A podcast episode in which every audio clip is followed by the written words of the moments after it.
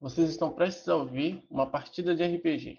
Tudo que vocês vão ouvir aqui não foi previamente ensaiado, os jogadores tomaram atitudes e o mestre narrou os fatos. Leve em consideração algumas coisas enquanto ouvem. Todos os jogadores, incluindo o mestre, estão jogando pela primeira vez no cenário de chamada de Cthulhu. Alguns estão jogando RPG até pela primeira vez. Essa não foi uma mesa de jogo presencial, então considerem também esse fator. Como é nosso primeiro episódio, considere também a qualidade do som e da edição. Mas fique à vontade para deixar o feedback de vocês no nosso Instagram, no arroba apenas um Show. Nesse jogo, nós usamos apenas um D6 e um D8. Todos os personagens possuem duas características principais: o atributo e a sanidade. Sempre que necessário, o mestre pode pedir um teste de ambos. O atributo define o quão forte ou habilidoso o personagem é. Por exemplo, um personagem com atributo 4, ele está procurando em uma série de papéis para encontrar alguma informação útil. Ele precisa olhar com bastante atenção. Nesse caso, ele precisa rolar um teste de atributo, no qual é usado um D6, precisando de um resultado igual ou maior ao seu valor de atributo para ser bem sucedido nessa tarefa. Por outro lado, se esse mesmo personagem está tentando manter uma porta fechada enquanto alguém ou alguma coisa do outro lado tenta abrir, ele precisa realizar um teste de atributo, precisando de um resultado igual ou menor ao seu valor de atributo para ser bem sucedido nessa tarefa. Em resumo, quanto maior o atributo, mais forte fisicamente é o personagem, quanto menor o atributo, mais ágil e inteligente ele é sempre que o personagem passar por uma situação de grande estresse, ou sempre que ele se deparar com algo que sua mente não possa explicar, ele precisará testar sua sanidade, precisando obter um resultado maior que seu valor. Nesse caso, com um D8, um dado de 8 faces. Por exemplo, um personagem com sanidade 3 se depara com um zumbi atacando alguém na sua frente. Ele precisa testar sua sanidade. Caso obtenha um resultado igual ou maior, essa cena não vai deixá-lo em pânico, porém, quase sempre, passar em um teste de sanidade não significa que nada acontece. O que vai acontecer se houver um sucesso ou uma falha vai depender exclusivamente do narrador. Dito isso, agora conheça os nossos jogadores e fique com o nosso primeiro episódio. Não esqueça de deixar o feedback de vocês lá na nossa página do Instagram, o arroba apenas um Show, e vamos para o nosso primeiro episódio. Eu sou a Lilian Sotnas. O meu personagem é a Emma, é uma escritora. Ela tem atributo 2 e sanidade 2. Olá, meu nome é Alex. Eu vou interpretar o Ted Rowling. Ele é jornalista, tem 4 de atributo e 4 de atributo de sanidade. Olá, meu nome é Silvia. Eu interpreto a personagem Doralice. Ela é detetive particular. Meu atributo é 4 e a minha sanidade é 7. Olá, aqui quem tá falando é Mário. E hoje eu serei o guardião dos segredos e mistérios da mesa, também conhecido como mestre ou narrador.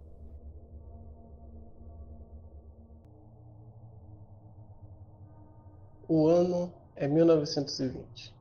A 19 emenda é retificada nos Estados Unidos, dando às mulheres o direito ao voto. A lei seca acaba de entrar em vigor estabelecendo a proibição da fabricação, comércio, transporte, exportação e importação de bebidas alcoólicas, entre outros acontecimentos. Mas um acontecimento nesse ano atingiu algumas poucas pessoas. Um acontecimento capaz de reunir quatro pessoas completamente diferentes em um objetivo em comum: livrar o mundo de forças que eles nem imaginavam que poderiam ser reais. Mas para isso, eles terão que ir até o limiar da escuridão. cada um de vocês foi contactado por um, por um homem conhecido como Robert Merriweather. E vocês conhecem ele cada um por um motivo específico. Ele parece não estar bem e que logo logo ele não vai mais pertencer a esse mundo. Ele escreveu uma carta e pediu para que vocês encontrassem ele no Hospital de St. Mary, em Arkham, a uma hora da tarde do dia 19 de agosto. Vocês não veem ele há bastante tempo Porém, o norte da vida de vocês foi por responsabilidade desse homem em algum momento. Alguns de vocês tiveram a carreira de vocês por conta desse, desse senhor. E para a história em si, para a história pessoal de vocês, ele tem alguma importância. E essa carta que vocês recebem tem um impacto, porque é um amigo. E a gente vai até Boston, em um prédio com um escritório humilde, onde lá nesse apartamento, Doralice, ela recebe essa carta com um pouco de pesar. Doralice entendeu que um amigo precisaria agora dela, do lado dele. No momento de sofrimento, ela pode estar com ele. Não tão longe dali, Ted Rowling recebe a mesma carta. Talvez ele possa dizer que essa carta ela foi muito mais do que uma carta de um amigo. Boa parte da sua infância ser uma presença é, paterna. Esse homem ele deu para você aquilo que seu pai nunca deu. Ele deu amor, ele deu carinho e ele te deu força em todas as escolhas que você fez. Ele escreveu para você pedindo sua presença.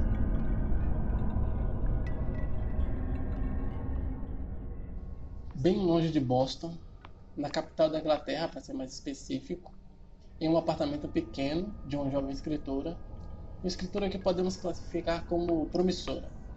Sua jornada de escrita começou há alguns anos, mas somente depois de conhecer Robert e a história antiga, mais precisamente a história do Egito Antigo. Emma Cooper decidiu se enveredar pelos contos de história de terror que cercam os mitos egípcios. Há alguns dias ela recebeu uma carta de Robert, seu tutor. Ele teme que sua vida esteja se esvaindo de seu ser. E pede sua presença em Arkham, no Hospital St. Mary. Depois de todas as histórias que ele ajudou a contar, ela sente uma obrigação de visitar seu amigo e dar a ele o apoio que ele precisa. Apesar de todos vocês terem diferenças de vivência, todos têm algum relacionamento com Robert. E todos vocês se sentiram compelidos aí ouvir e falar, talvez uma última vez, ou até entender o que está acontecendo com Robert. Todos vocês arrumam suas coisas. Eu quero saber de vocês o que vocês levam, começando por Doralice, o que Doralice levou nessa viagem. Ela arrumou suas coisas, partiu de Boston até Arkham, para outra cidade, algumas horas de carro. O que, que ela levou?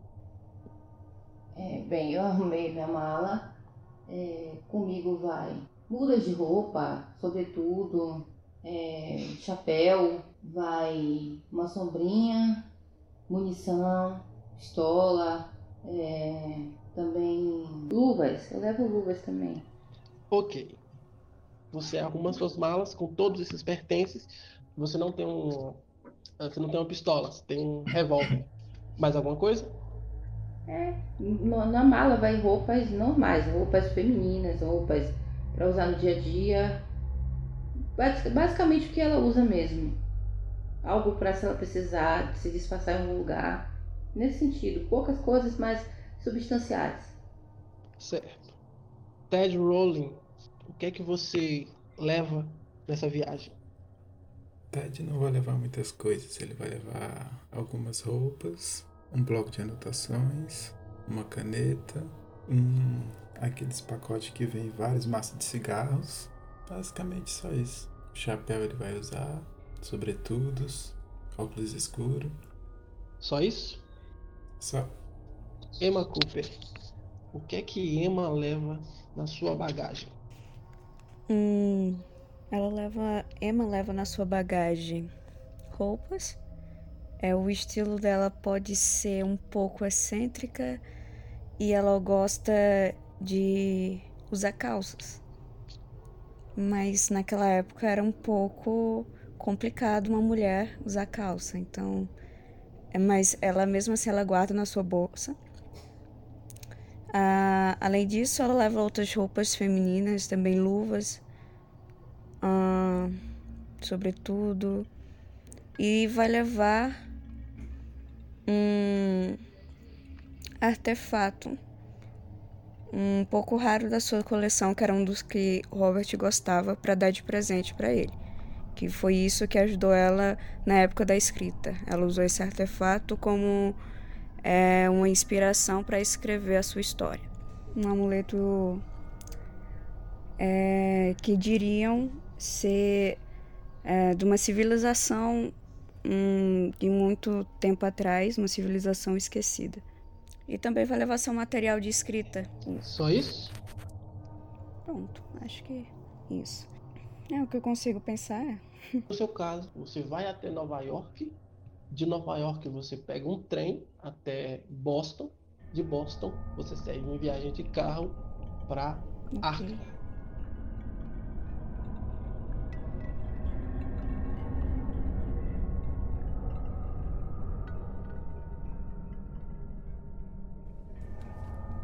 Ted Rowling, você chega em Arkham, no hospital St. Mary. Sua mãe está dentro da sala com ele. Ele está meio sonolento, talvez por conta dos remédios. Sua mãe, ela tá calada, sentada. Você acaba de entrar. No, você tá na porta do quarto, na verdade. Eu quero entrar e dar um abraço na minha mãe e perguntar como é que ele tá. Quando você dá seus primeiros passos para dentro da sala, ela meio que desperta de um, de um transe. Talvez ela esteja muito cansada de estar ali no hospital. Ela levanta rápido, te abraça forte, fica algum fica um tempo ali. Ela te solta, ela mexe na gola da sua roupa, passa a mão para tirar alguma cinza de cigarro. Ela fala: Quando é que você vai parar com cigarro, filho? Olha seu estado. Ela tenta arrumar seu cabelo. Você tá se alimentando? Ah, mãe, eu faço o que posso, né? Ela te- termina de tentar te arrumar, ajeita a sua camisa, tenta fechar sua, sua gravata. Ele não tá bem, filho. Ele ainda tá lúcido? Ele foi medicado mais cedo, mas já já ele desperta.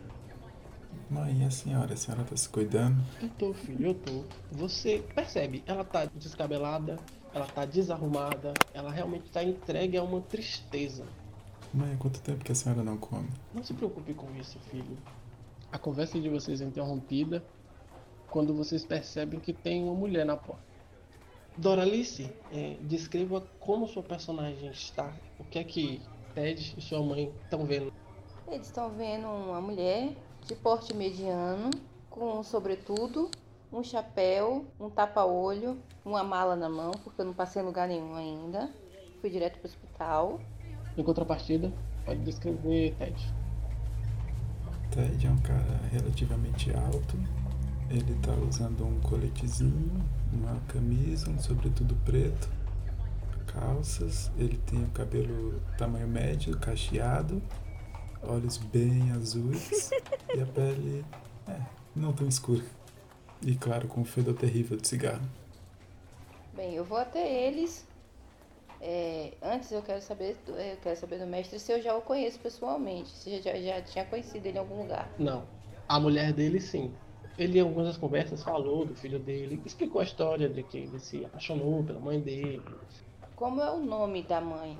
Como é o nome da mãe dele? Rose. Boto, deixo a minha mala na porta, na entrada do quarto. Vou até, a- vou até eles e é, é, perto da cama. É, dou um abraço em Rose. pe- pergunto como Robert está. Repudio um pouco o cheiro do Ted, mas não julgo, porque eu também tô cheirando a uísque, entendeu? Ela responde sua pergunta, ele não tá, não tá nada bem.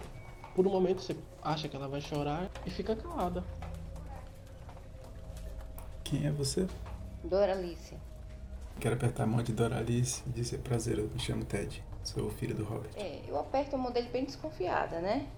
Eu cumprimento ele bem rapidamente. Olá, Ted. Não conheço você. Conheço bem o seu pai. Não sabia nem que ele tinha filhos na realidade. É, não sou filho biológico dele. Ah, entendi. É. Você sabe mais ou menos o que foi que aconteceu? O que ocasionou esse transtorno todo? Na verdade, não. Ele já vinha há um tempo doente, mas. Acho que deve ter sido isso, né? Da última vez que nos falamos, ele estava bem. Vim assim que soube. Fiquei muito preocupada. Muito mesmo. Eu também recebi uma carta recentemente e vim imediatamente pra cá, mas. Eu cheguei agora há pouco e ele ainda tava desse jeito. Sua mãe, Ted, está muito abalada. Ela te falou alguma coisa a respeito dessa doença tão repentina? Antes que Ted possa responder Doralice, uma outra mulher chega até a porta. Descreva Emma Cooper para quem tá dentro do Tá. quarto. Hum, hum, ok, então eles, eles estão olhando para uma mulher na porta alta para uma mulher. Ela usa roupas folgadas e parece que não dorme há dias. Seus cabelos estão descabelados e sua blusa tem uma mancha de café. Em suas mãos ela segura uma mala desajeitadamente. É, eu bato na porta. A porta já está aberta, mas eu bato nela. Licença, eu posso entrar? Claro, fica à vontade. É. Você é Ted, não é? Sim, de onde você me conhece? É, eu já conversei com o Robert. Aí ela olha pra cama e me lembro dele mencionar você nas cartas. Entendi. Quem é você? Eu sou uma amiga. O Robert ele foi meu tutor na época em que vim à procura de histórias. Conheci ele na universidade. E como ele está? Bem a cara dele ajudar pessoas assim, aleatoriamente. Ele não tá muito bem, né? Então, eu vou dar a mão pra ele. Eu vou, eu aperto a mão dela, eu vou cumprimentar ele e pergunto quem ela é. Oi, eu sou Emma. Emma Cooper. E você é? Meu nome é Doralice. Eu sou uma detetive particular. Ele realmente gosta de ajudar as pessoas. Ele foi um grande apoio na minha vida em um momento muito difícil. Finalmente, a personagem Emma ela se toca das pessoas ao seu redor e percebe uma mulher que está claramente a mais velha, está um pouco desajeitada e penso que ela é a mulher de Robert e cito o nome dela. Você é Rose, não é a mulher de Robert? Ela mais uma vez sai de um transe. A senhora está bem? Como está passando por tudo isso? É difícil. É muito difícil. Ela aperta a mão dele, ele é forte. E parece que ele aperta de volta. Parece que os efeitos do remédio estão começando a passar. Uma outra pessoa entra na sala. Um homem alto, tem cerca de seus 1,70m, 1,75m. Cabelos ruivos, bem arrumados, bem penteados. E ele veste um terno de paletó e calça sob medida, de cor cinza e gravata preta. Ele entra na sala. É, boa tarde. Boa tarde. Ted se recorda desse homem. Eles chegaram a estudar juntos na Universidade Miskatônica. Os pais dele eram umas das pessoas poderosas de Arkham. Você nunca soube exatamente com o que, que eles trabalhavam, mas sabe que eles são muito ricos e poderosos. Há alguns meses você soube que seus pais faleceram, o que por consequência deixa ele como herdeiro. O Albert tinha alguma proximidade com os pais dele e também com ele. Eu acho que a gente já se conheceu antes. Eu sou o filho do Robert. Pequeno Ted, ele estende a mão para você. Eu quero fazer uma cara de deboche quando ele fala pequeno e quero apertar a mão dele. Ele meio que dá um sorriso quando você faz uma cara de deboche.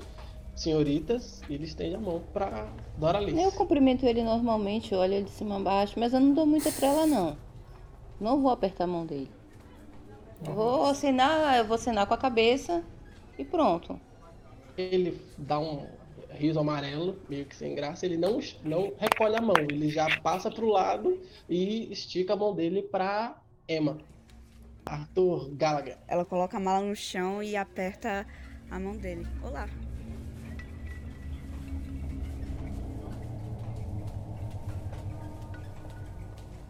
Robert, ele acorda e ele fala com vocês. Ele agradece por todos vocês estarem ali. Ele segura na mão de Ted, que está mais próximo. Eu fico um pouco afastada de vocês aí, o, do. da família e tal. Obrigado por vir. Vocês são jovens, como um dia eu fui em minha juventude. Eu e alguns colegas estudantes nos envolvemos no que acreditávamos ser uma inocente exploração do oculto, liderados por um homem um pouco mais velho, chamado Marion. Marion Allen. Nós seis compramos uma velha casa de fazenda, alguns quilômetros daqui, a oeste de Arkham, perto da vila uh, de Ross, Ross Corners. Lá poderíamos conduzir sessões espirituais e outras pesquisas psíquicas em privacidade. Infelizmente, nosso trabalho teve resultados imprevistos. Nosso último experimento convocou uma força do mal a este mundo. Em vez de tentarmos expulsar a coisa, ficamos com medo e abandonamos a velha casa. Confiantes de que a magia que trouxe o mal a este mundo também o manteria confinado na casa vazia ou o mandaria de volta em pouco tempo. No entanto, descobri Desde então que o feitiço que liga a entidade à casa dura apenas enquanto os conjuradores viverem. Sou o último do grupo e temo que com minha morte a coisa se solte e cause estrago nas pessoas. Estou muito velho, muito doente e muito, muito covarde para voltar àquela casa e tentar banir a entidade sozinho. Sou culpado de muitas coisas, mas meu pecado mais profundo foi desencadear aquele horror naquela noite fatídica. Estou convencido de que a entidade escapará do seu confinamento na minha morte. Ele estende a mão e aponta meio trêmulo no, numa mesa mais ao canto da sala tem, um, tem uma caixa de ferro. Pega a caixa, aquela caixa, toda a ajuda que eu posso oferecer tá dentro dessa caixa. Vocês devem encontrar coragem para enviar aquela coisa de volta para o lugar de onde veio. Façam isso por mim. Por favor.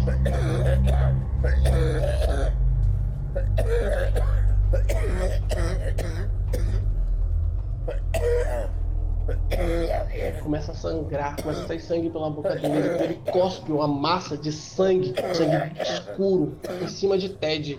A mãe de Ted, ela não consegue aguentar. Ela chora.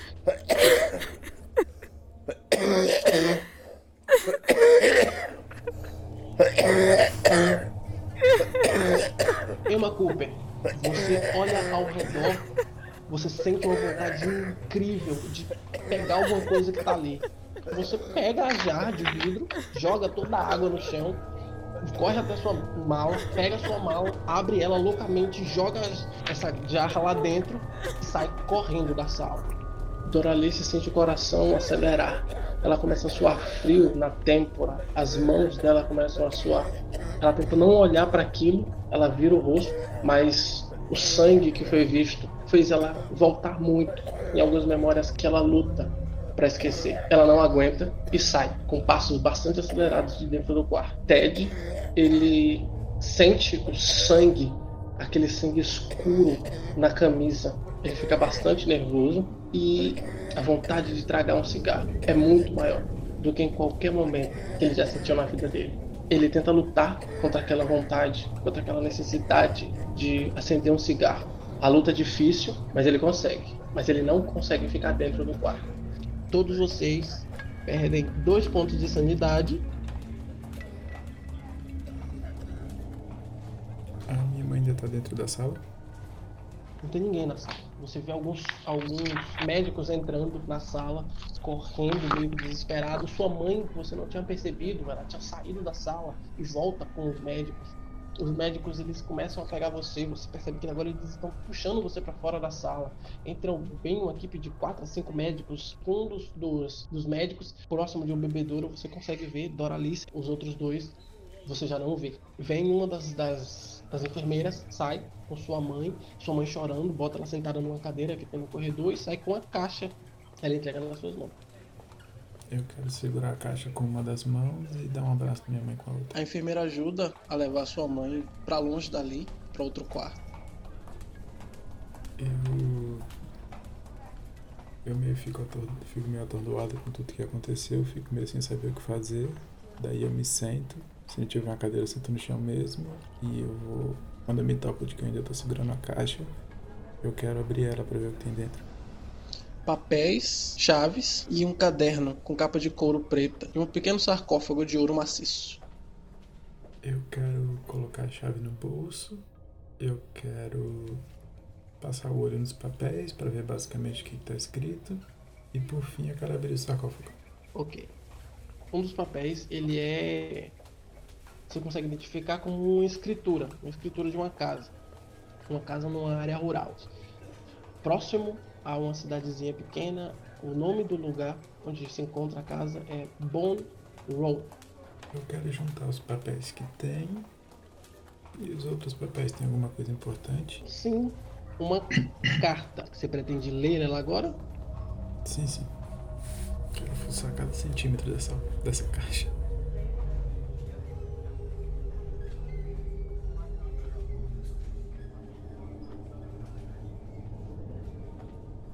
Nos anos que se seguiram aos acontecimentos de pesadelos daquela noite em minha juventude, vi muitas coisas estranhas.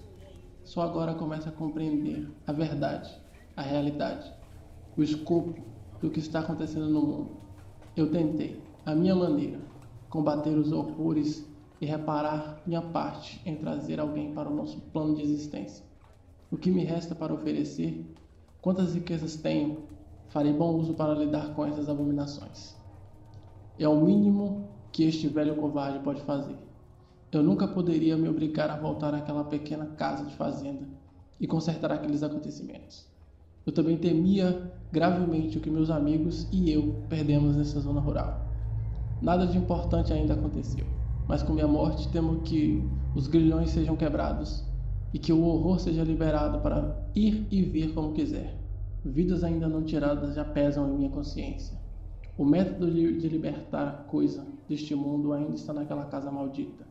As traduções feitas por Marion do livro The Vermes Mysteries. Nunca fui forte o suficiente para assumir a tarefa, mas espero que vocês sejam. Ao livrar o mundo disso, talvez vocês salvem minha alma do inferno, porque temo que minhas ações não tenham sido suficientes para libertar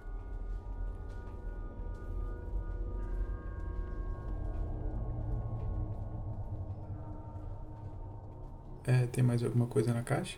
Mais algum papel? Não, só isso. Eu quero. Eu quero guardar as cartas e o sarcófago comigo. As cartas na sua carta e outro papel. Certo. Guardou o sarcófago na caixa?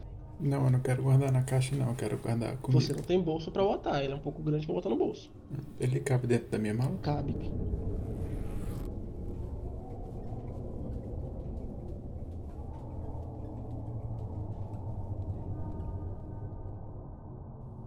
Emma Cooper, lá do lado de fora com Arthur, a senhorita não tem onde se hospedar, certo? Eu estou um pouco perdida. Já estive aqui antes, mas hum, cheguei muito recentemente. Não tive tempo de arrumar um lugar para ficar. Bom, se a senhorita. Eu me chamo Emma. Pode me chamar de Emma. Emma, é, se você não tiver onde se hospedar, até que se passe toda essa situação, não ter, eu não vejo nenhum problema poder hospedar a senhorita na minha casa. É melhor do que ficar em qualquer hotel barato por aqui. Eu me sentiria mal em deixar isso acontecer. Se isso, se você não se incomodar. Pense um pouco a respeito. Eu vou falar com o Ted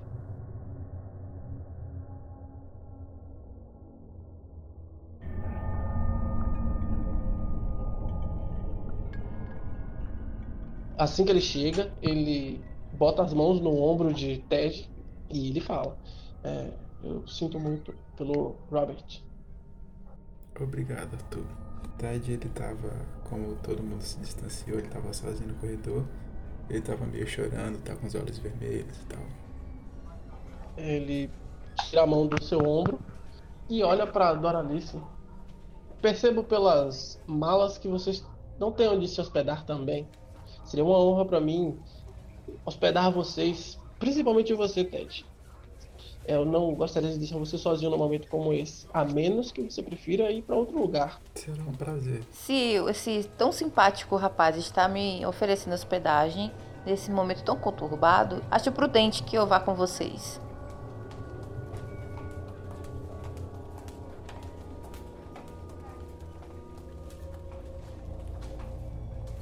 Bom, Saindo do hospital, Emma Cooper consegue ver Doralice e Arthur.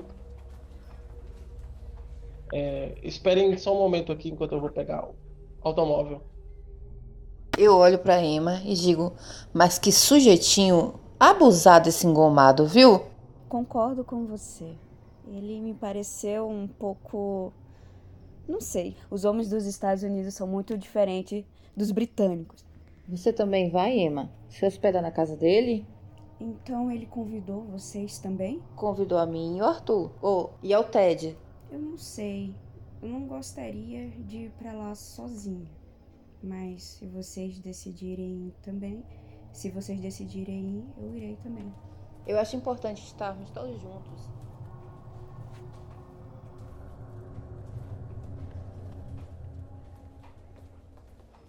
Eu quero procurar uma toalhinha, algum pano pra limpar minha cara, meus braços. Eu quero ir lá pra fora do hospital e fumar um cigarro.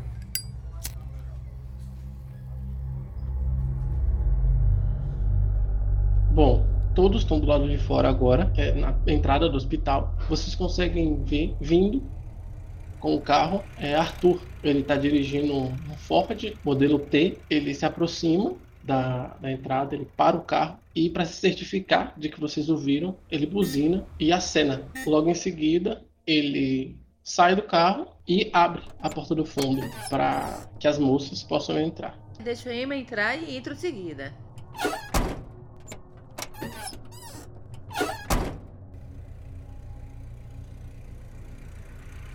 A viagem de vocês leva alguns minutos até a casa de Arthur.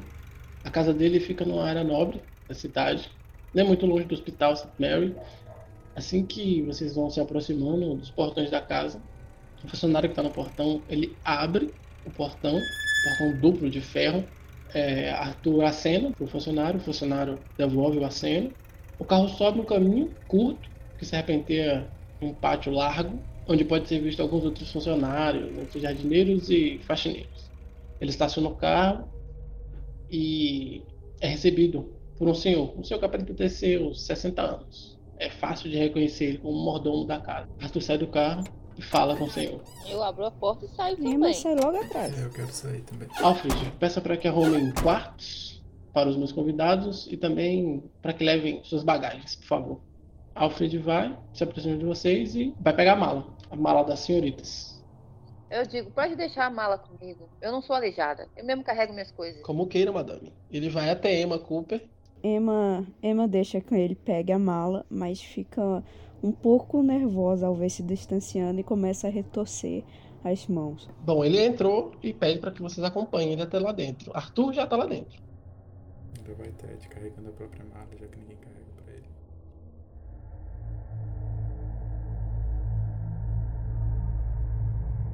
Já dentro da casa, Arthur os convida para se sentar. Então Emma caminha, Emma caminha e senta e fica cruza as pernas. É, a gente senta. Eu não vou sentar, não. Doralice, se aproxima, a gente precisa ter umas coisas para conversar, afinal. Bem, eu vou me manter em pé e ficar observando vocês. Arthur pega uma garrafa em uma mesa, enche um copo com o conteúdo dela e pergunta a vocês. Vocês querem algo para beber? Talvez chá ou whisky? Eu acho que Emma vai aceitar, mesmo que ela não goste. A situação foi estressante hoje. Ela ficou meio louca, então ela vai querer. Eu vou pegar um copo de whisky. Eu queria, eu gostaria de um copo de água. Arthur providencia água para Doralice e serve Emma e Ted. Além disso, ele avisa que o hospital St. Mary está sob aviso, que qualquer informação sobre o estado de Robert eles podem contatá-lo.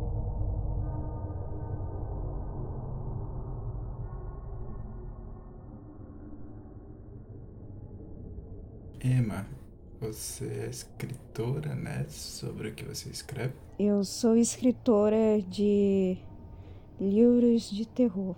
O Robert sempre me ajudou com as pesquisas para o meu livro. Acho que você vai gostar dessa história, então. Eu quero botar a caixa em formato de sarcófago na mesa de centro. Emma Cooper, role um D6. Role dois D6, na verdade. Tá. Dois. Dois mais seis.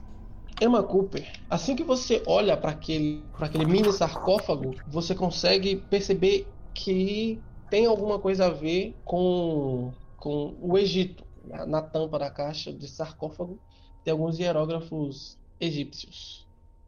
Ela se inclina para frente para ficar mais perto do sarcófago e fala: Eu conheço, eu reconheço esses símbolos. Acho, se não me falha a memória, que já estudei algo parecido com Robert. Que interessante. Você lembra o que significam? Eu conheço esses símbolos, mas precisaria de livros, de alguma forma de pesquisar melhor sobre eles. Arthur, ele levanta a mão. Ted, tem um lugar ótimo para poder ela pesquisar se ela precisar. Lembra-se da universidade onde estudamos. Era lá que Robert ensinava é, história. Talvez lá tenha alguns livros que possam Emma, ajudar Emma a. Sintomete. Sim, sim, eu conheço. Eu frequentei essa biblioteca na minha época, quando tinha vindo é, para as minhas pesquisas aqui com o Robert. Que bom, então vai ser fácil traduzir. Tomara, né? Talvez, mas Emma pensa um pouco. Não é tão fácil achar sobre ele, eles em livros, então vai ser uma pesquisa complicada. Tudo bem. Além disso, também tinha uma carta junto com as coisas dentro daquela caixa. Ele, o Robert, deixou essa carta pra gente. Ele deixou essa carta, além da escritura da casa. E as chaves também que estão no meu bolso, da casa que ele mandou a gente ir. E por fim, também tinha um caderno que eu não tive oportunidade de ler. Daí eu quero pegar o caderno pra ver o que, que Eu vou nele. pegar a carta pra ler. Bem, eu eu acabo de ler a, a carta e passo pra Emma.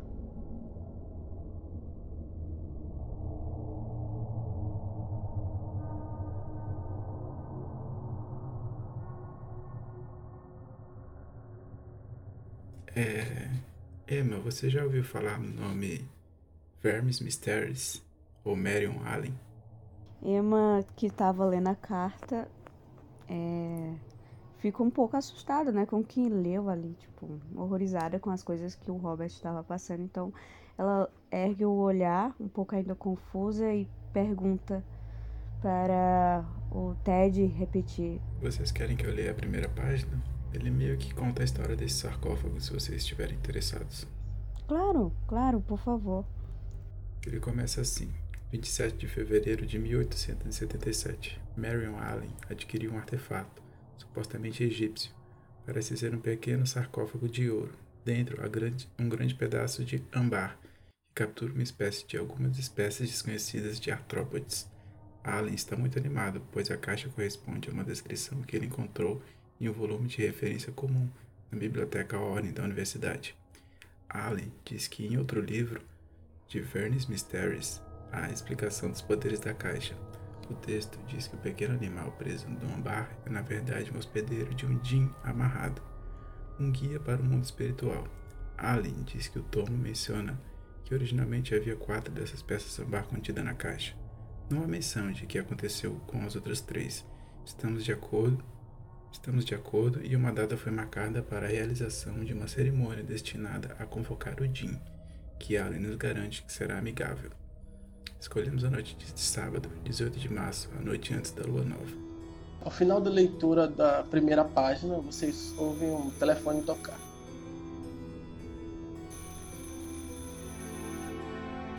Não demora muito e uma das funcionárias vem até a sala e chama pelo Arthur.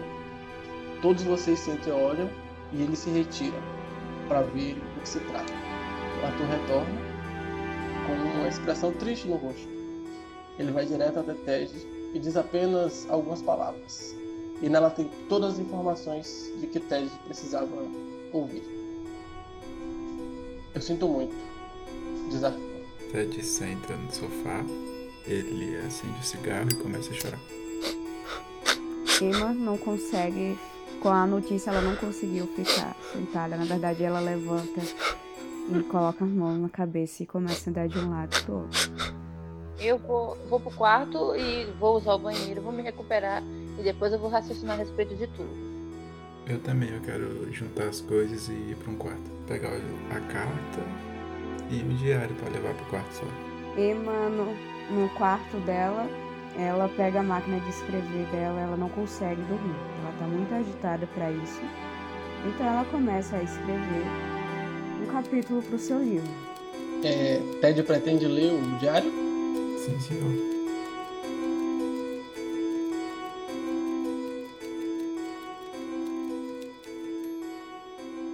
27 de fevereiro de 1877. Mary Allen adquiriu um artefato, supostamente egípcio. Parece ser um pequeno sarcófago de ouro. Dentro há um grande pedaço de âmbar, que captura um espécime de alguma espécie desconhecida de artrópode. Allen está muito animado, pois a caixa corresponde a uma descrição que ele encontrou em um volume de referências comum da Biblioteca Or da Universidade. Allen diz que, em outro livro, The Vermis Mysteries, há uma explicação dos poderes da caixa. O texto diz que o pequeno animal preso no âmbar é, na verdade, um hospedeiro de um djinn amarrado, um guia para o mundo espiritual. Allen diz que o tomo menciona que originalmente havia quatro dessas peças de âmbar contidas na caixa. Não há menção do que aconteceu com as outras três. Estamos de acordo e uma data foi marcada para a realização de uma cerimônia destinada a convocar o Jin, que Allen nos garante que será amigável. Escolhemos a noite de sábado, 18 de março, a noite antes da lua nova. 19 de março de 1877. Começamos a cerimônia conforme as instruções de Allen, de acordo com o descrito em The Vermis Mysteries. O fogo é aceso na lareira e um pentagrama desenhado no chão, marcado com símbolos apropriados e iluminado por duas velas pretas colocadas perto do centro, flanqueando um pedaço de âmbar, com seu espírito aprisionado.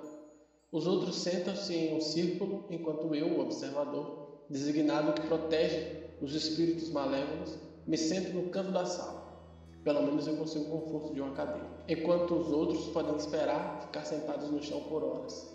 Allen joga um punhado de pólvora no fogo, produzindo uma fumaça mal cheirosa e abafando as chamas que agora queimam, uma crepitação verde e marrom. Os que estão sentados no chão começam o canto em latim, que Allen transcreveu de seu livro.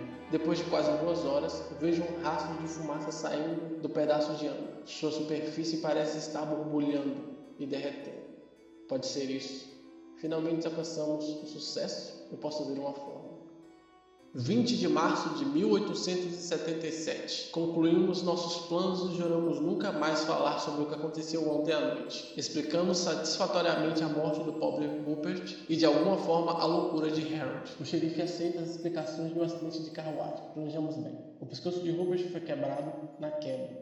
Dissemos a ele. Harold bateu com a cabeça em uma pedra quando a perna do cavalo quebrou e a carruagem rolou. Será que era só isso? Para o resto de nós, seremos transformados para sempre pelo que experimentamos na noite passada. Vou escrever os verdadeiros eventos, para que não sejam perdidos completamente.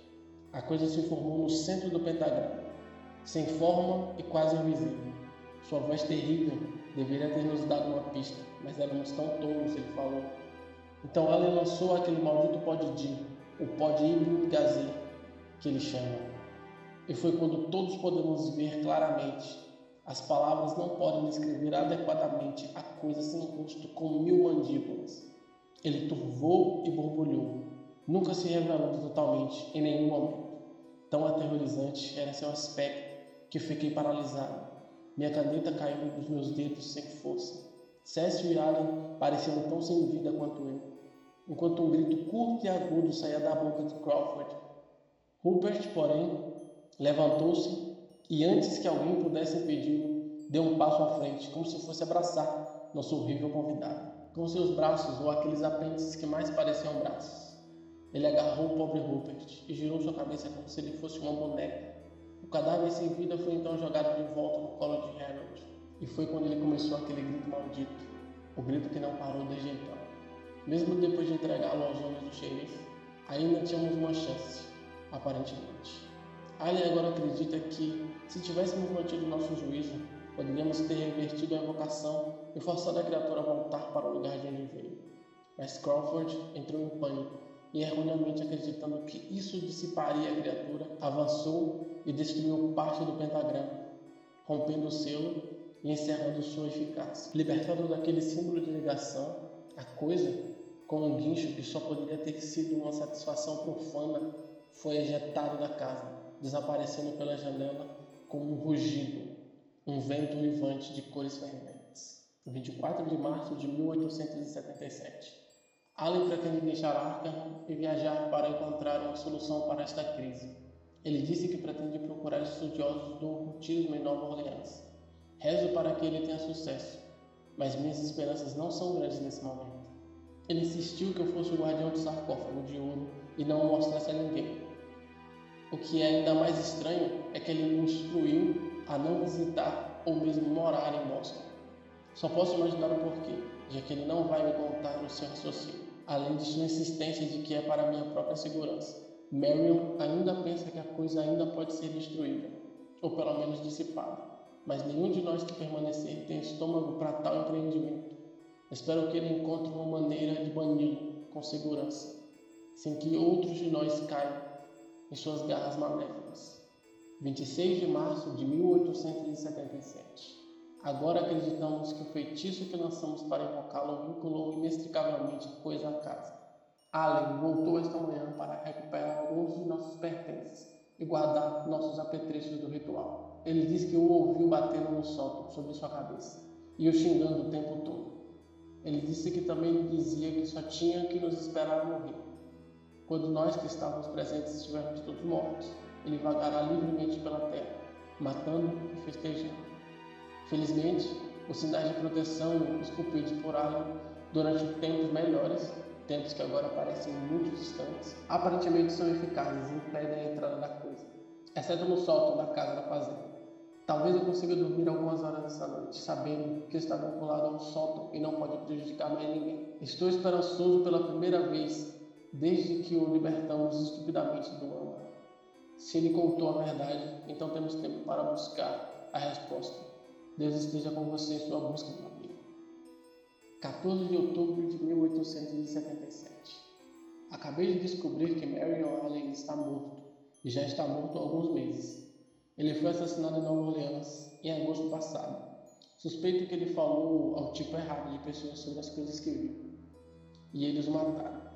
O jornal menciona o sarcófago, então eles podem estar atrás do ouro. Isso é três de nós agora. Devo fazer algo. Já comecei as aulas de história antiga na faculdade, então acredito que tentarei pesquisar o problema na casa da fazenda dessa maneira. Talvez eu descubra um antigo segredo de como livrar nosso mundo daquela besta do meu próprio jeito. Rupert Mack, março de 1877.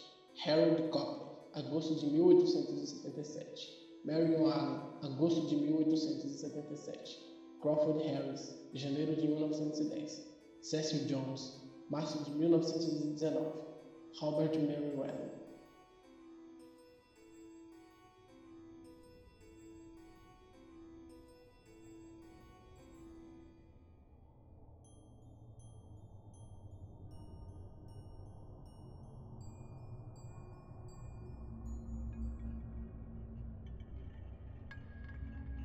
A noite com certeza não foi tranquila para nenhum de vocês, mas para Ted foi muito pior. A notícia da morte de Robert por si só já causaria uma bela noite de insônia, mas as informações que ele teve indo a fundo naquelas anotações foram completamente perturbadoras. Ted não dormiu. É... Ted, você perde dois pontos de sanidade. Olha, ele continua pensando tudo que está acontecendo, mas com que ele leu durante a noite, a única coisa que ele consegue pensar é que tá tudo dando errado que realmente, para piorar, é difícil alguma coisa conseguir fazer piorar. O que pior que pode acontecer com o Ted é a mãe dele acabar morrendo por conta da morte de Robert. Fora isso, já tá tudo na bosta mesmo. Bom, já que eu tô dentro do quarto, eu quero só fumar um cigarro, escovar os dentes e eu quero ir procurar as outras pessoas a galera da mansão aí. Beleza. Você sai do quarto, é um corredor extenso, um corredor enorme, vazio. O corredor tá vazio. Eu quero ir pra cozinha beber uma água. E você desce as escadas até a cozinha. Doralice?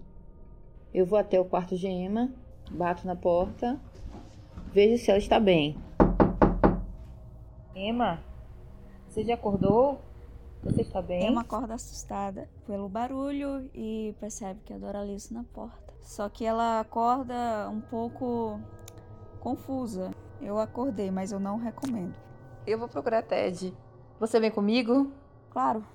Quero saber o que está acontecendo. Ok, vocês atravessam um extenso corredor e chegam em um quarto, que provavelmente foi o quarto onde Ted passou a noite. A porta está aberta e dentro vocês podem ver a cama ainda forrada, indicando que não foi usada, e em uma mesa pode ser visto um cinzeiro, onde repousa vários cigarros, uma garrafa de uísque pela metade está aberta. Fora o forte cheiro de cigarro, não há mais nenhum sinal de Ted. Emma, Ted não está aqui. Será que aconteceu alguma coisa? Para ele sair daqui tão cedo? Se pra gente já tá difícil, imagina pra ele. Então, a gente vai procurar, procurar Ted.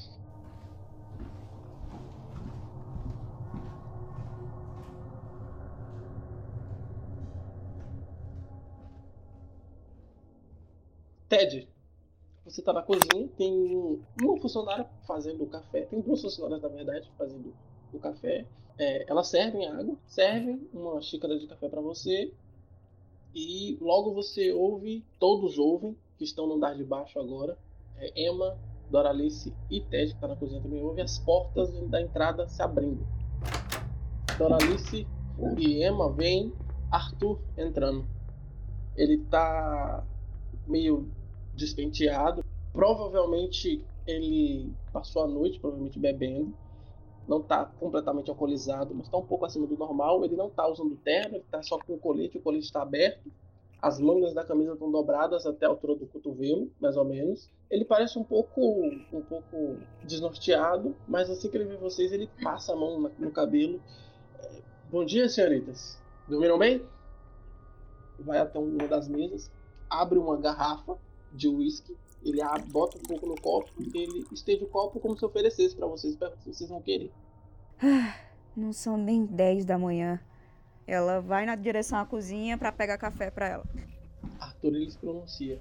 Eu tô muito curioso para saber, eu não sei se curioso é a palavra, para saber o que tinha escrito naquele diário. Ah, meu caro amigo, muita coisa. Muita coisa mesmo.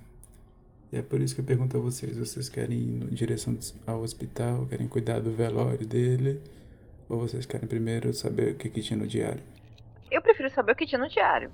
Emma reaparece e fica também com vocês, porque a maioria, mas ela também queria ir ver a mãe de Ted, né? Afinal, ele, o, o esposo dela morreu, né? Então é uma situação delicada.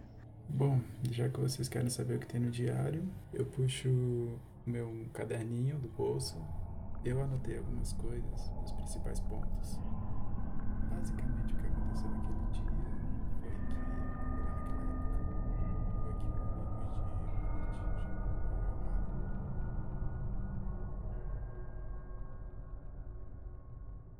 Isso era tudo que tinha no diário. Bem, eu vou à cozinha pegar uma, uma xícara de café. Pra ver se eu desperto depois de tudo isso que eu ouvi. Aproveita e traz outra pro Ted, porque ele tá precisando, pra se manter mais lúcido. Eu vou acender o cigarro. Robert, seu pai, nosso amigo, ele está envolvido no assassinato de mais de uma pessoa. Tecnicamente, sim. Ele não foi ele que assassinou, mas ele estava presente, né? O que, que você acha de tudo isso que você está vendo, Ted? Ted só fica calado, olha para baixo. Não tem uma resposta para isso. Alguma coisa no diário fala mais a respeito do aquele sarcófago de ouro? Não, tudo que ele fala é que tem aqueles símbolos egípcios, e tem aquele. Eles acharam com aquele pedaço de ambar.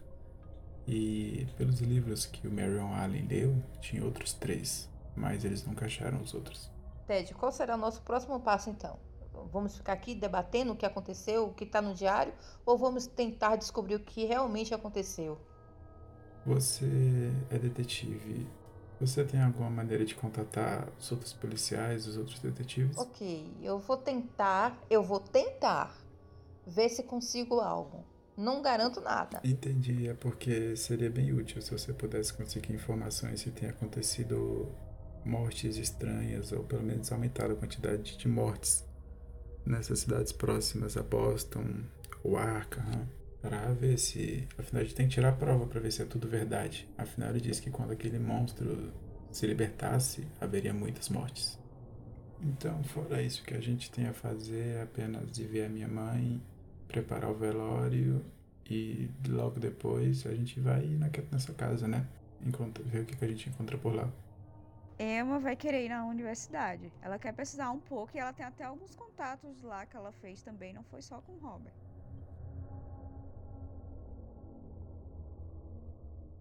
Tanto Emma quanto Doralice, eu quero que as duas rolem para mim 2d6. Eu tirei 4 e 5. Emma também. Certo, durante todo o dia, Ted fica com sua mãe, pois a mesma não está em condições de ficar sozinha, muito menos de planejar o funeral de seu marido, Robert.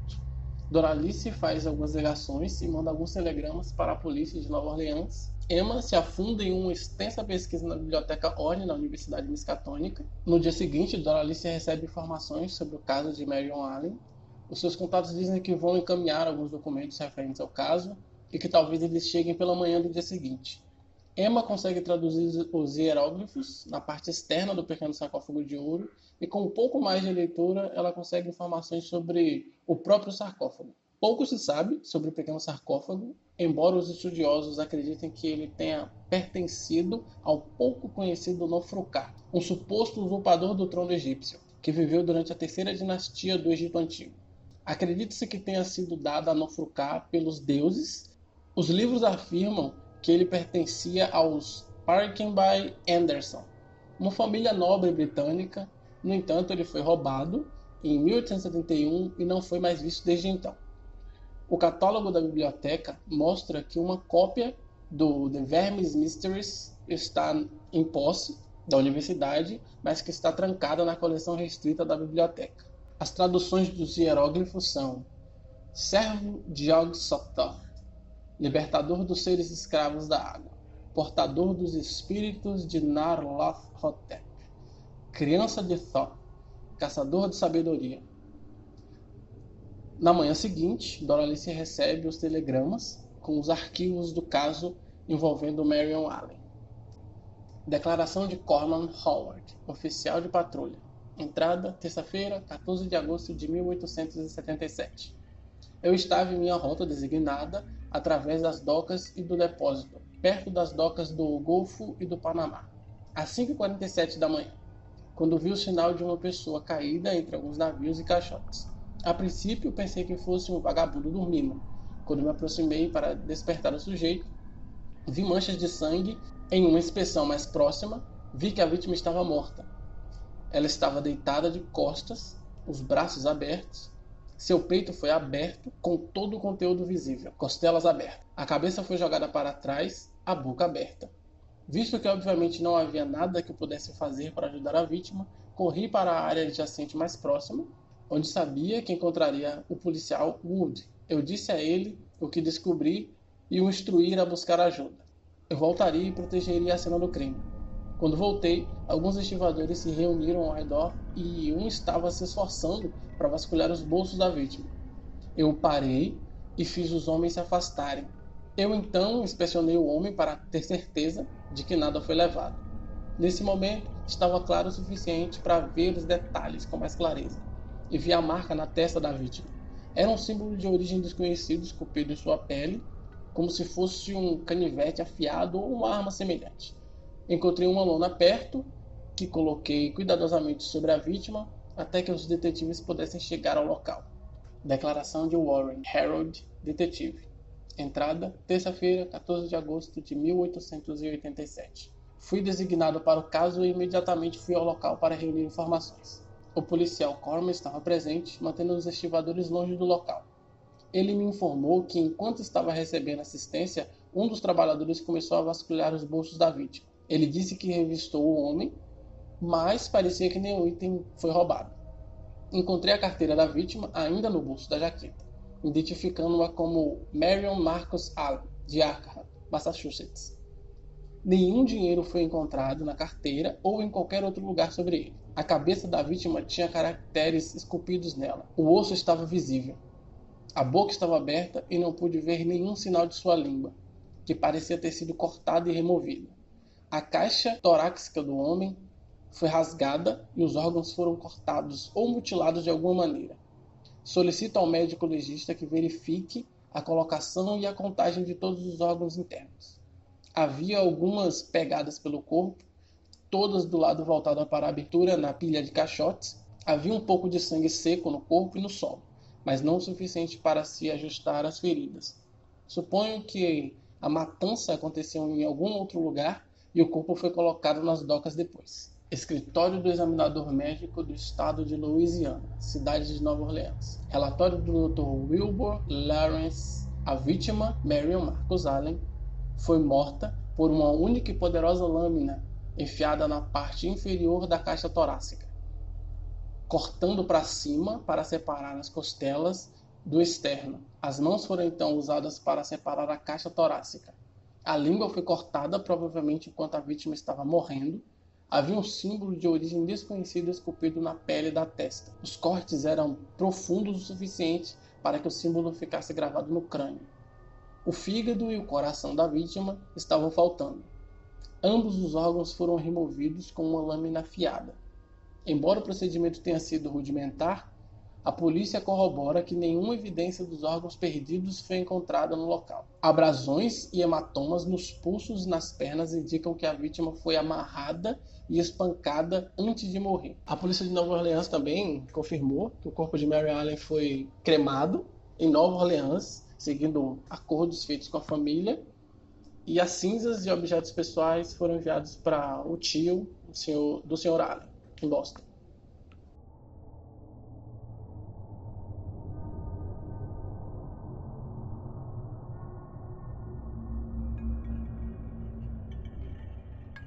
Perguntar pra Ted. Ted, como tá Rose? Ela tá bem mal, né? Ela ainda não sabe como lidar. A ficha não caiu ainda.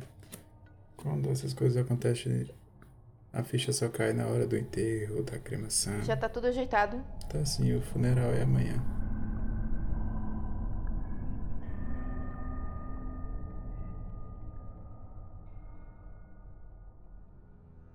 Todos vocês se reuniram no local do funeral. Vocês foram os primeiros a chegar, obviamente. Rose falou com vocês e agradeceu por vocês terem aparecido.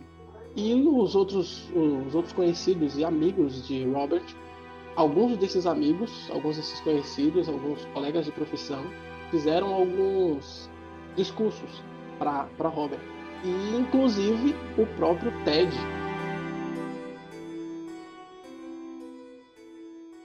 nome é Ted, eu sou filho do Robert. Eu conheço ele há quase a vida toda e é, para aqueles que não sabem, eu sou seu enteado. Robert nunca foi menos que um pai para mim. Pelo contrário, ele era até muito mais que isso. Um pai, um amigo, um companheiro. Ninguém nunca me apoiou tanto quanto ele. E tenho certeza que não existe um outro ser humano tão bom quanto ele. Afinal, meu pai ajudava todos que ele sabia que eram boas pessoas. Tentava sempre fazer o bem. E ao contrário dos réis humanos, ele conseguia fazer a coisa certa sempre. E é exatamente por isso que sua perda causa uma dor enorme. Ele foi um pai espetacular, marido exemplar e o melhor dos seres humanos. Robert fará muita falta para nós. Caso exista um céu, certamente ele está lá. Daí o Ted abaixa a cabeça e uma lágrimazinha corre.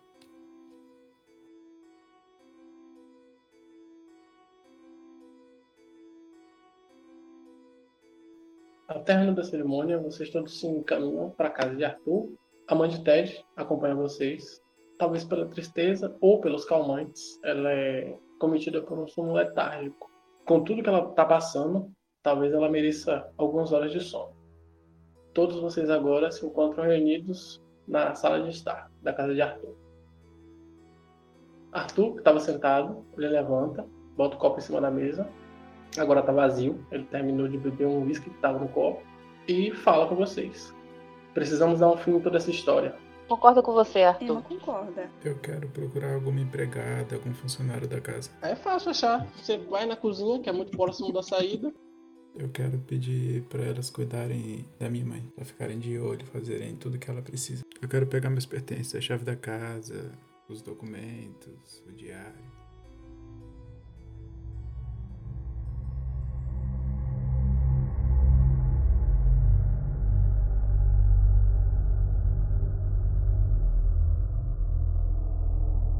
Vocês fazem uma viagem de mais ou menos duas horas na estrada escura e mal iluminada até a zona rural de Ross Corner. E então mais alguns minutos até Bonnie Road, que é onde fica a casa. O caminho até a casa é um pouco complicado de achar, não fica necessariamente na Bonnie Road.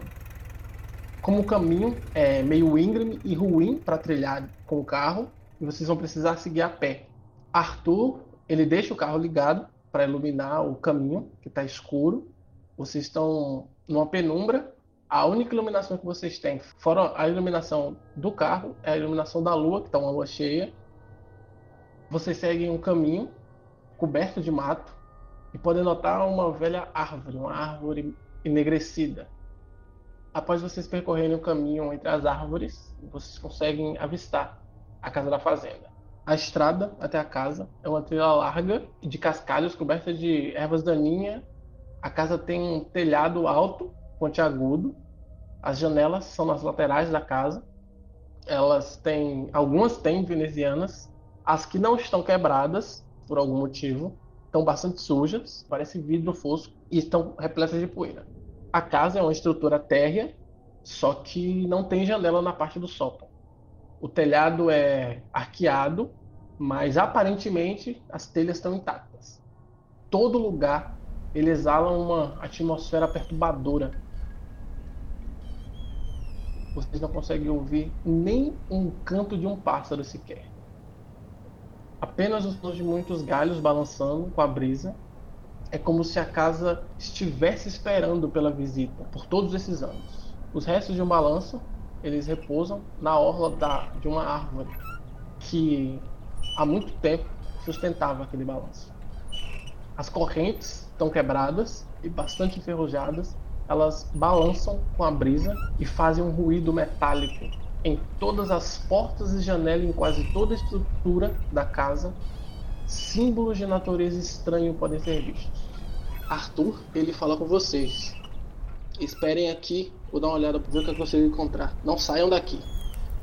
Eu não vou ficar parado esperando Arthur, não. Eu vou dar uma vasculhada. Vou chegar na entrada da casa. Emma vai investigar um pouco os símbolos. Eu quero sacar meu caderninho e fazer anotações sobre a casa. Tipo, escrever quantas portas tem, quantas janelas. Quero só fazer uma descrição sobre a casa e andar em volta dela também. Eu vou, eu vou tentar abrir a porta. Estranhamente, a porta não está fechada, está entreaberta. Eu vou empurrar a porta. Todos, é, na verdade, Emma e Ted conseguem ouvir o barulho da porta rangendo enquanto abre. A luz carro, do farol do carro, não tá mais é, pegando na casa, né? Não. Eu vou ver onde Emma tá e chamar ela pra entrar na casa comigo pra ela não ficar sozinha do lado de fora. Vamos. Eu quero entrar pelos fundos da casa. Ted, quando vai indo para a porta dos fundos, você vai se aproximando da porta, você consegue ouvir passos vindo do outro lado da casa. Não se esforça para fazer, para não fazer barulho.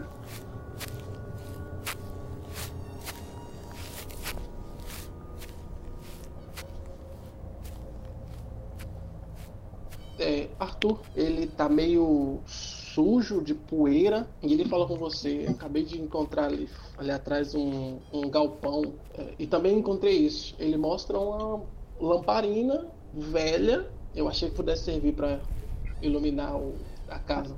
Eu consigo acender com o meu isqueiro?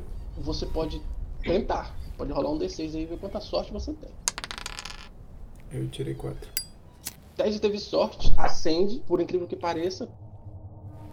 Doralice, você abriu a porta, lá dentro você vê muito entulho. Tem alguma mobília, uma mobília velha e já há muito destruída, uma poltrona, uma bancada próxima da porta. Você consegue ver em cima dessa bancada tem uma bengala e tem também um fogareiro.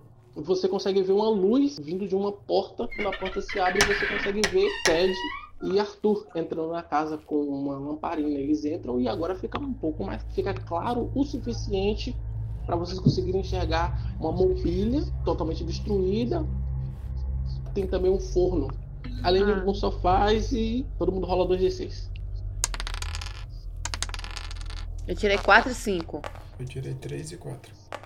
Eu tirei seis e seis. Vocês não conseguem enxergar muita coisa a não ser os detritos, mas todos conseguem ouvir um sussurro muito baixo, muito baixo. Já Emma, ela consegue ver no assoalho da casa, você consegue perceber que tem algumas alguns rastros de lama, parecem ser até recentes. Pessoal, vocês estão vendo essas marcas aqui? Eu ouvi alguns sussurros, sussurros. Vocês ouviram também? Sim, também ouvi. Vocês conseguiram notar de onde veio? É isso que eu quero saber. Qual é a direção? Tem uma escada para um porão. Parece que o sussurro tá vindo de lá. Arthur, se você tá com a lanterna, vai na frente, vai com, vai com o Ted e eu vou com Emma. Ele te olha e levanta uma sobrancelha. Tá bom. E eu, no momento que ele se afasta um pouco de mim, eu saco a arma. Ok. Arthur vai na frente, descendo as escadas com o máximo de cautela que ele pode.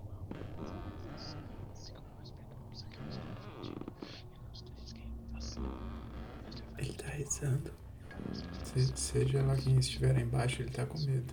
Acho melhor a gente ser cauteloso. Emma fala pra vocês: silêncio. Pode assustar quem estiver aí embaixo.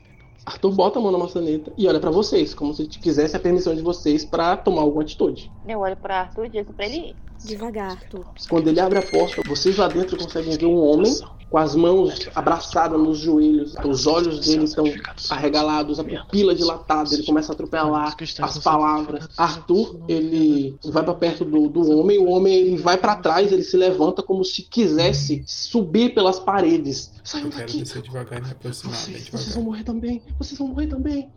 Vocês não deveriam estar aqui. Vocês não deveriam estar aqui. Vocês não Por que, que a gente não deveria estar Vocês aqui? não deveriam estar aqui. Vocês não deveriam estar aqui. Vocês não deveriam estar aqui. Vocês não deveriam Senhor, estar o que tá não acontecendo? Aquilo, aquela coisa. Ele tá aqui. Ele tá por aqui. Ele quem? É um homem? Arthur bota a lanterna em um canto pra tentar iluminar o resto da sala. Eu quero anotar o que tá acontecendo no caderninho dele, no caderninho de teste. Ver se o rapaz está precisando de ajuda ou se ele representa algum perigo. Falei 2d6. Um em um. Bom, ele parece estar desarmado, ele parece ser um homem simples. Então eu continuo olhando no espaço. Certo. É, Emma vai fazer alguma coisa? Ela tenta falar com o senhor, pode ser ou não? Ele agarra seu braço. O seu coração. O seu Solta, interior. solta. Solta o meu braço. Ele não vai estar aqui. Eu não sei. Eu não impulso, já vou pra cima dele, empurro ele pra ele sair de perto de Emma. Não é difícil, você empurra, ele cai no chão. É seguro, calma, é seguro. Ele não vem, ele não vem aqui, ele não vem aqui. Se você tem tanto medo, por que, que você tá aqui nessa Ele casa? não veio ainda. Quanto tempo faz que o senhor está Ele aqui? não vem. Ei, Ele não vem. Ele não deve vir. Eu continuo olhando no espaço. Eu quero chegar a uma, alguma Ele coisa que defina o que a gente tá fazendo ali naquele lugar. Ele não vem. Doralice, Ele aquelas pegadas que a gente viu lá em cima, você tem ideia de, quanto, de há quanto tempo elas foram deixadas? Ele. Me pareceu recentes aquelas pegadas. Mas deve ter sido desse doido. Sim, mas suponhando que tudo que Robert nos deixou for real, do que ele tem medo seria esse suposto monstro. Eu lembro que no diário eles disseram que a criatura não podia entrar no porão, mas a dado momento ela estava presa no sótão. Se tudo isso for real, e ela estava presa no sótão até a morte de Robert, agora ela está solta. Será que ela ainda não pode entrar no porão? Mas acho que se tudo isso for real, pode ser verdade. Afinal, esse velho está vivo. Ou nada disso é real. E é só um velho louco. Ted, esse homem tá totalmente desequilibrado. A gente não vai conseguir nenhuma resposta dele. Do jeito que ele tá ali, a gente vai ter que vasculhar pela casa. Mas suponhamos que tudo isso seja real. Por quanto tempo a gente vai poder ficar aqui? Não pode ser real, Ted. A gente tem que trabalhar com duas hipóteses. Uma de que tudo é real e uma de que tudo é mentira. Eu prefiro não duvidar de nada por enquanto. Emma, você, enquanto eles conversavam, olhou ao redor da sala e conseguiu encontrar um baú. E nesse baú você consegue ver que tem símbolos. Emma se aproxima do baú para ver o que, que tem dentro. Ela consegue abrir? Quando ela abre o baú, ela consegue ver dentro do baú tem panos pretos dobrados e em cima do- desses mantos tem um pedaço de papel dobrado. Embaixo desse tem uma caixa ao lado do papel. Emma pega o papel pra ler. Emma começa a ler em voz alta, chamando a atenção de todos eles. 23 de março de 1877. Não sei por que estou colocando isso no papel. Provavelmente é uma má ideia. Mas sinto a necessidade de deixar algum tipo de explicação para as minhas ações e intenções. Quando peguei o sarcófago de meu tio, achei que não faria falta. Eu esperava poder pesquisá-lo e devolvê-lo mais tarde. Eu fui um tolo. Apesar de acreditar nos poderes que tentamos convocar, entendi muito mal as consequências. Agora Rupert está morto e Harold um louco. Estou voltando para a casa da fazenda para organizar nossas coisas. Tenho medo de pisar novamente naquele lugar, mas devo ter certeza de que os nossos materiais estarão novamente disponíveis quando precisarmos deles. Já que os outros estão muito abalados para tentar banir a criatura, só posso esperar que a coisa não tenha o poder de permanecer em nossa realidade mais do que algumas horas ou dias. Pelo menos está ligada à própria casa. Devo procurar um meio de destruí-lo antes que o último de nós deixe este mundo e sua libertação da casa, se ainda estiver lá. Acredito saber onde posso encontrar o conhecimento de que preciso para afugentar a criatura sem a ajuda de outras pessoas. Eu ouço contos de místicos em Nova Orleans que sabem muito sobre a verdadeira magia do mundo. Estou deixando a caixa dourada aos, aos cuidados de Rupert. Eu disse a ele para não vendê-lo ou que ninguém o avaliasse, mas não disse o porquê. Ele também parecia intrigado com minha insistência em não morar em Boston, mas acredito que ele confia em meu julgamento para não correr perigo involuntariamente. Meu tio não sabe sobre nossa Irmandade das Trevas, então Robert e os outros estarão a salvo de qualquer pessoa que procure por ela. Voltarei para consertar as coisas novamente. Marion Allen. PS. Escrevo isso antes de fechar a tampa do baú. A coisa ainda está no sótão da casa. Pareceu me reconhecer e proferiu maldições contra mim. Vou esculpir proteções no baú para evitar qualquer violação do seu conteúdo. Além dessa carta, existem alguns outros papéis ali. Num desses papéis, é um pedaço, um pequeno recorte de papel que está escrito Doutor Web, Chalé Recanto Maçã Verde, na estrada que liga Boston a Arco. Tem outra folha com escritos é, em latim e uma série de outros papéis, de um conjunto de papéis, na verdade, onde eles fazem uma menção a um ritual. Tem um maço de papéis, na verdade, e todas as folhas têm a mesma caligrafia desse daí que você acabou de ler. Seis das folhas são todos iguais, todos cópias de, do mesmo escrito em latim, e uma folha identifica o, o canto em latim derivado do livro chamado The Vermis Mysteries. Ele também afirma, enquanto o canto original detalhava como, liberar a criatura, esse cântico é uma espécie de cântico reverso, para aprisionar, teoricamente, a criatura no mundo, no plano dela novamente. Tem uma folha que contém a descrição do pentagrama para ser feito na hora de fazer o ritual e três folhas dedicadas somente ao ritual. O ritual leva uma hora para ser realizado. O ritual tem que começar meia-noite e uma pessoa, pelo menos, tem que falar em voz alta todo o cântico é recomendado que duas pessoas façam um ritual, se sentem no chão ao redor do, do pentagrama e as duas cantem o ritual. Se um parar para descansar, o outro continua. Se um tenha que parar por algum motivo, o outro continua. O que importa é que o cântico nunca pode ser interrompido depois que ele começa. Ele tem que permanecer sendo cantado. E também diz que uma pessoa tem que observar o que está acontecendo.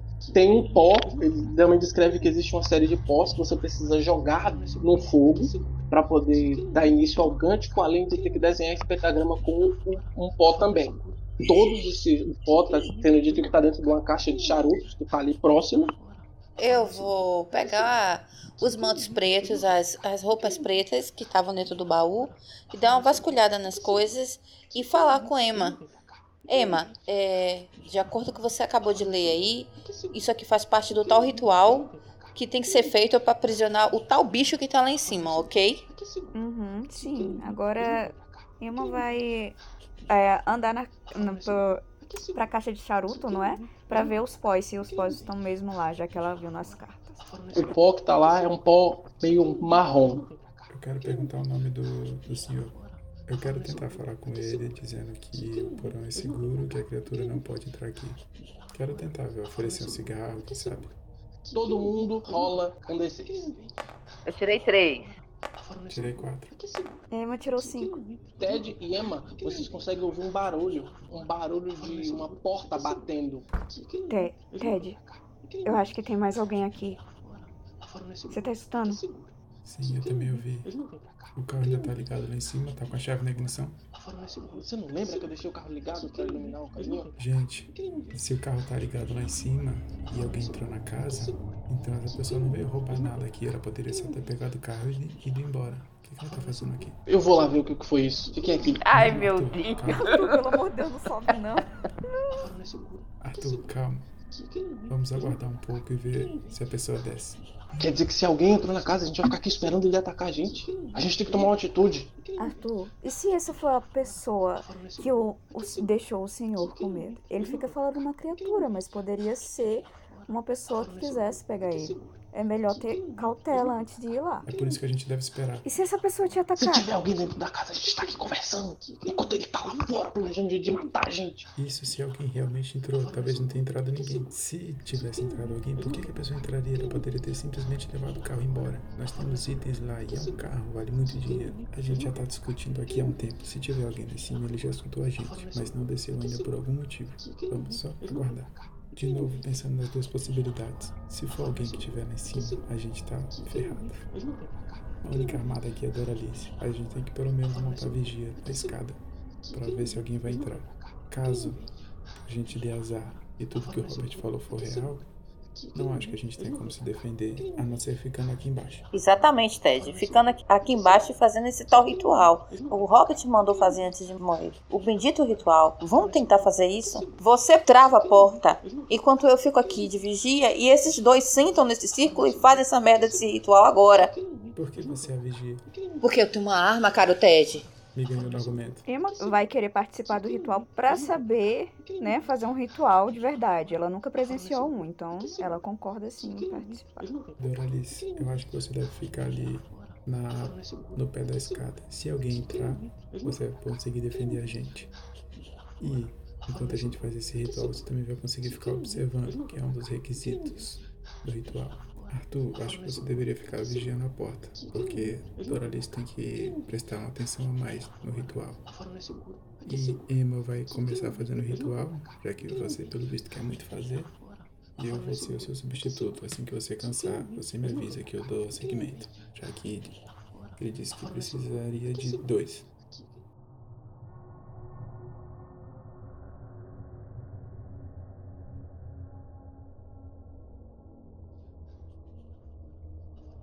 Finalmente, chega meia-noite. Ted e Emma começam a cantar.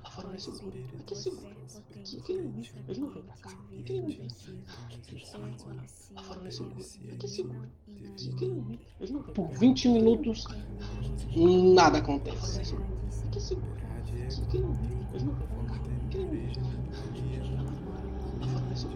Depois que Emma e Ted jogam o pó em cima das velas, fazem uma fumaça fétida, um uivo aumenta no ar e uma voz, um grito na verdade, começa a aparecer no meio desse uivo. E é uma voz de uma mulher. Todos vocês conseguem ouvir É, vocês dois, foquem só no que vocês estão fazendo. Deixa o resto comigo aqui. o senhor que estava lá dentro, ele começa a ficar assustado. É ele, ele tá voltando, ele tá voltando, ele tá voltando, ele vai nos matar, ele tá voltando, ele tá voltando. Ele tá isso, isso, eu vi, eu vi. Uma coisa com a gente. Arthur tá brigando pra tentar é, é, deixar o homem calmo. Ele tá tirando nacos de carne dele com as próprias unhas. Os gritos eles ficam mais altos e de repente não tá mais pedindo socorro. Ouve-se um passo acelerado na parte superior, até que a porta começa a trepidar. Arthur ele sai de perto do senhor e vai correndo em direção da porta. Ele segura a porta, ele bota o corpo contra a porta, tentando fazer seja lá o que tiver lá fora não entrar. E de repente, vocês conseguem sentir que a casa treme. Os alicerces da casa começam a tremer. Toda a estrutura da casa treme, enquanto vocês conseguem ouvir um guincho agudo e satânico vindo de todas as partes, de todos os lados. A fumaça que pairava ali não parece mais ser só uma fumaça. Parece uma forma, enquanto Arthur ainda tenta medir forças, ou seja, lá o que tiver do outro lado da porta. Só Deus sabe até quando ele vai conseguir. Faça o teste de sanidade. Eu tirei quatro. Tirei um. Emma deu seis. Doralice perde dois pontos de sanidade. Ted perde mais dois pontos de sanidade. Diante do que está acontecendo, eu vou guardar a arma à cintura. O homem que tá no quarto com vocês começa a rezar mais alto. A porta começa a rachar, alguns dedos pútridos atravessando a rachadura e segurando a madeira, tentando arrancar a madeira do lugar. Você não sabe quem é, mas sabe que é muito forte. O cheiro, o cheiro forte, cheiro azedo, aumentar, se misturar com aquele cheiro pútrido e com aquele asco que tem ali naquele lugar do teto. Vocês começam a perceber que escorrendo um líquido viscoso branco e ele vem caindo do teto também como uma chuva espessa em cima de todos vocês. Vocês que tem uma pele ácido, começa a corroer todas as partes que conseguem tocar do corpo de vocês. Todo mundo toma 3 pontos de dano. Teste de sanidade, todo mundo de novo. Meu Deus, dois. Ah não, velho. Tirei um. Emma tirou um também. Todo mundo perdeu 3 pontos de sanidade.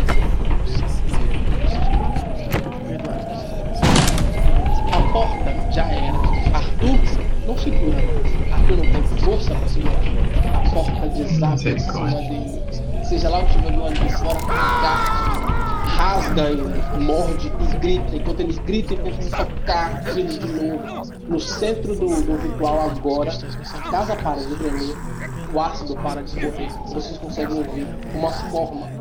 E essa forma, para você, Dourado, porque você consegue ver ali no meio que aquela fumaça não é mais uma fumaça, é uma mistura de um brilho com alguns apêndices, talvez sejam braços. É um rosto infantil, é um rosto de uma criança. Você tem a sensação de que você conhece, de que você já viu. E a voz, aquela voz doce, aquela voz fala pra você. A gente podia. A gente podia ser uma família. Seja forte agora. Tire daqui. Me leve com você. Aquilo é totalmente real pra você. Eu vou pedir pra Doralice um teste de sanidade. Tirei sete. Você consegue perceber que aquilo dali não faz nenhum sentido. Aquela história não tem nada de verdade. Mas aquela criança não parece ter gostado da sua reação. Ted, você tá vendo Robert no meio daquela fumaça. Ele sorri pra você. Meu garoto, você conseguiu. Eu sempre disse que você conseguiria tudo. Você foi um presente que eu recebi, que eu sempre amei. Dê-me um abraço. Teste de sanidade, Ted. Meu Deus, Tá, tá boa, viu, Alex? Desculpa, família. Tirei dois. Ele parou de cantar e vai pro meio da fumaça. Ted!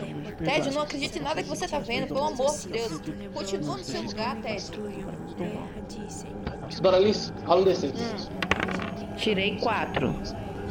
Ted ouve a voz, a súplica de Doralice entrar pelos seus ouvidos. Somente que estava entregue àquela ilusão, aquela visão hipnótica.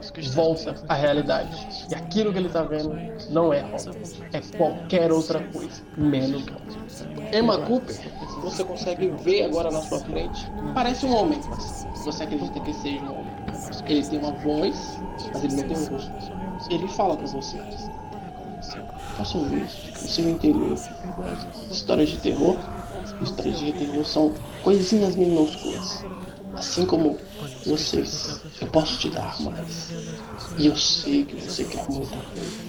Esse ritual, para eles, alguma coisa patética para me impedir para você, algo incrível. Eu sei que você quer sentir mais disso. Eu sei que você deseja mais disso. Você anseia por mais disso. Então venha. Rola um D8. Sete. O cântico não para. Você canta com muito mais força. Parece que você domina. Enquanto Arthur é lacerado, seja lá pelo que for aquilo. Aquela coisa no meio fala coisas que vocês não entendem em algum idioma que vocês nunca ouviram. A casa treme mais uma vez. As velas elas acendem com uma chama muito maior. Tudo fica meio nebuloso. Quase vocês não se enxergam. Aquilo com certeza vai marcar uma parte da mente de vocês. Por mais que vocês tentem tirar, vocês não vão conseguir. Aquilo tá cravado para sempre. Toda aquela cacofonia de coisa, daquele desespero, tudo, todos aqueles gritos, aquelas falas, aqueles gritos, aqueles urros, começam a se reduzir tudo ao redor de vocês. Se torna um silêncio, um enorme vazio, sem luz, sem vida, sem nada.